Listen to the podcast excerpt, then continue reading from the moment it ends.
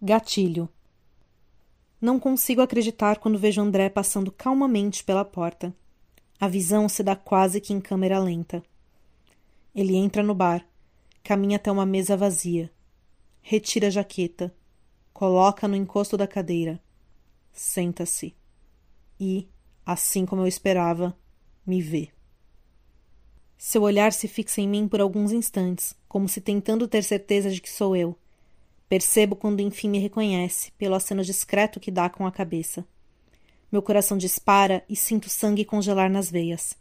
Na primeira vez que me arrisco a sair para curtir a noite desde que tudo se deu, encontro logo de cara com o melhor amigo dele. Isso não podia acontecer, porém está acontecendo. Está acontecendo. Meu corpo treme, minhas mãos suam. Ataque cardíaco e angústia mal me deixam respirar. Começo a ficar tonta pela hiperventilação e sinto o calor chegando na altura dos ombros, o que indica que minha pressão está caindo. Tento controlar o pânico, mas sei que André vai contar para ele que me viu. Vai dizer que estou aqui. Minha única chance é que ele não faça isso agora, que só deixe para transmitir a notícia depois. Calma. Eu não estou fazendo nada de errado. Eu posso sair. Ele não pode me machucar. Repito o pensamento como um mantra, porém forçar uma ideia não convencerá minha mente nem fará meu corpo parar de reagir. Então, lembro das orientações de meu psicólogo e começo a prestar atenção em minha respiração. Se há algo que eu devo tentar controlar, é ela, não o que penso ou deveria pensar. Inspiro. Expiro. Inspiro mais. Expiro. Inspiro longamente. Solto todo o ar. A tontura diminui um pouco, mas não o aperto no peito. Então, levo a mão até ele, bem entre as costelas, e começo a massageá-lo em círculos. Outra dica adquirida na terapia. Mas não tenho tempo de sentir angústia amenizar, porque quando olho para frente, vejo André digitando algo em seu celular, mandando uma mensagem, provavelmente, e interrompendo a atividade para olhar em minha direção. André está contando para ele onde estou. Agora é apenas uma questão de tempo até que ele venha até mim Olho para o celular como se ele fosse uma bomba prestes a explodir. Quase posso visualizar o que está para acontecer. O tempo congela ao meu redor. Não presto atenção a nada além do aparelho imóvel sobre a mesa. Espero. Espero. A luz da tela acende. Recebi uma nova mensagem. É dele. Meu coração bate ainda mais forte. O disparo anterior não é nada comparado às marteladas de agora, nem à dor gerada em consequência da rigidez gélida de meu abdômen. Não quero pegar o telefone, não quero ler sua mensagem. Mas não a ler não mudará o fato de que ela existe. Penso em ignorar, em deletar sem abrir. Mas e se ele está dizendo que virá até aqui, que quer me encontrar? Caso eu leia, ao menos tenho a chance de fugir. Pego o celular, desbloqueio a tela, respiro fundo e abro a mensagem. Ele diz que sente minha falta, que quer me ver. Quer saber se estou em casa. Se eu mentir, ele vai saber. E será horrível. Se eu falar a verdade, ele vai me condenar. E será horrível. Não sei o que fazer. Ele fica online, sabe que já visualizei. A pressão se intensifica, porque agora ele está aguardando minha resposta. Começo a digitar. Paro, apago, reescrevo. Apago mais uma vez. Não sei o que dizer. Talvez o melhor seja não responder. Recebo uma nova mensagem. Ele diz que é importante. Minha mente automaticamente começa a processar as opções. O que ele tem para me dizer que pode ser importante? Que ainda não foi dito? Não, não posso cair nessa conversa. É assim que sempre começa. É assim que ele me envolve para depois dar o bote. Continuo visualizando a tela sem me mover. Os minutos se passam e não respondo. Então ele começa a digitar. Que virá a seguir? Ainda será a versão dele que sente minha falta ou já será aquela que me acusa? Ele continua digitando. Meu coração continua disparado. A mensagem chega. Ele está chateado por eu não ter respondido ainda. Achou que estaria tudo bem nos falarmos quando sentíssemos vontade. Diz que jamais me ignoraria. Um misto das duas versões, na dose exata para mexer comigo a sutil revelação de sentimentos remanescentes por mim, a acusação subentendida. Não posso ceder. Caso eu ceda, sei o que virá depois. mas também sei o que virá se eu não responder. Não há escapatória. Tento me acalmar e me manter o mais racional possível. Preciso de cada grama de concentração para não dar nenhum passo em falso. Não posso vacilar.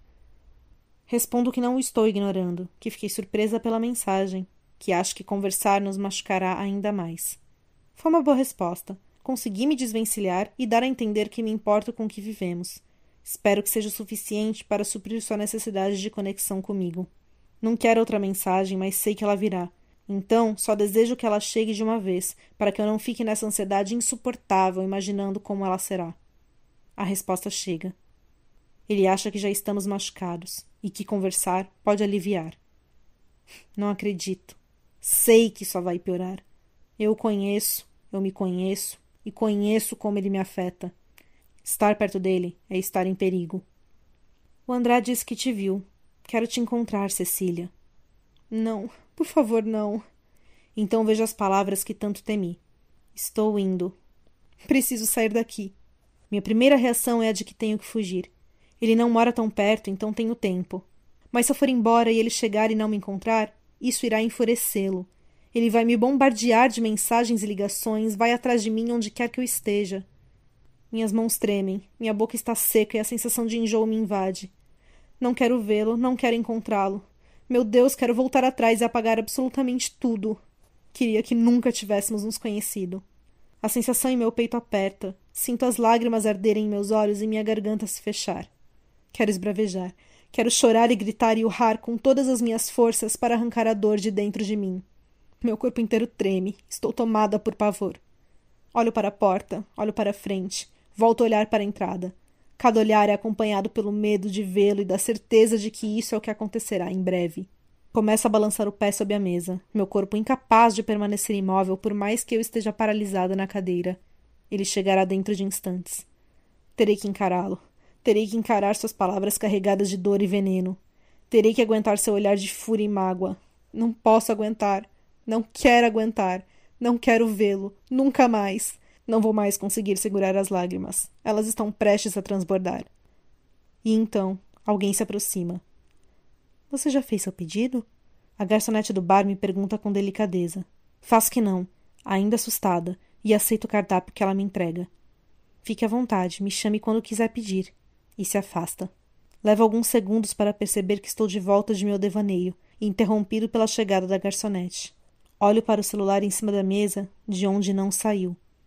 A tela está apagada. Não recebi nenhuma mensagem. Toda a conversa com ele não passou de imaginação, da minha mente cogitando o pior cenário possível em decorrência da ansiedade. Não sei se André falou que eu estou aqui. Se falou, ele não fez nada a respeito. Estou segura. Estou bem. Nada aconteceu. E pode ser que nem aconteça. Me deixei levar pelo pânico e troquei a realidade pelos meus maiores temores. Tem sido assim há tanto tempo que não me recordo mais de uma existência sem as crises. Começou enquanto ainda estávamos juntos. Sabia que nosso relacionamento não estava indo bem, e mesmo me sentindo cada vez pior, ainda assim me recusei a acreditar que era ele que me fazia mal. Não, não fui eu que me recusei. Foi ele que me fez acreditar que o problema era comigo, que o problema era eu. No início, tudo era maravilhoso, assim como os começos tendem a ser. Ele era um perfeito príncipe encantado saído de um conto de fadas ou de um romance meloso, e não demorei a me apaixonar perdidamente. Ele me fez acreditar que eu era diferente. De forma sutil, me mostrava que havia outras mulheres interessadas nele, mas que ele havia me escolhido. O que antes eu achava uma demonstração de como eu era especial, hoje enxergo como início da manipulação. Assim, a ideia inconsciente de que estávamos juntos por uma decisão dele, por vontade dele, foi instalada. Sem que eu percebesse, passei a sentir que tive sorte por ele me querer, e não que estarmos juntos fosse uma escolha de ambos. Com isso, fiquei cada vez mais insegura, porque, assim como ele passou a me querer a seu lado, outro dia poderia mudar de ideia e eu perderia tudo. E é claro que ele se aproveitou da situação e me deixou à mercê de seus caprichos. O passo seguinte foram os desentendimentos. Porém, Diferentemente do que se espera em uma relação normal, o problema dos nossos é que ele sempre me deixava com a sensação de ter sido eu a responsável pelo que quer que tivesse acontecido. Eu deveria ser mais cuidadosa com aquilo que pudesse magoá-lo, especialmente porque ele tinha tanto cuidado comigo. E era verdade, ele era mesmo cuidadoso e atencioso, e fazia questão de ressaltar isso, ainda mais quando a intenção era me mostrar o quanto eu não estava agindo da mesma maneira. Eu havia errado, eu o havia magoado, eu não me importava bastante com ele, eu não o amava o suficiente. Eu não era boa o suficiente. E então eu me sentia culpada. Eu realmente havia pisado na bola, poderia ter evitado. Ele era tão bom para mim, o que me custava retribuir? O que eu não percebia era que eu retribuía, e que, na verdade, ele não era o que eu achava. Comecei a pisar em ovos. Começou meu ciclo de dependência. Tínhamos excelentes momentos e isso reforçava meus sentimentos por ele. Então, qualquer coisa que o fizesse se sentir minimamente ameaçado transformava-se em acusação de algo que eu havia causado. E ele era tão persuasivo que eu acreditava.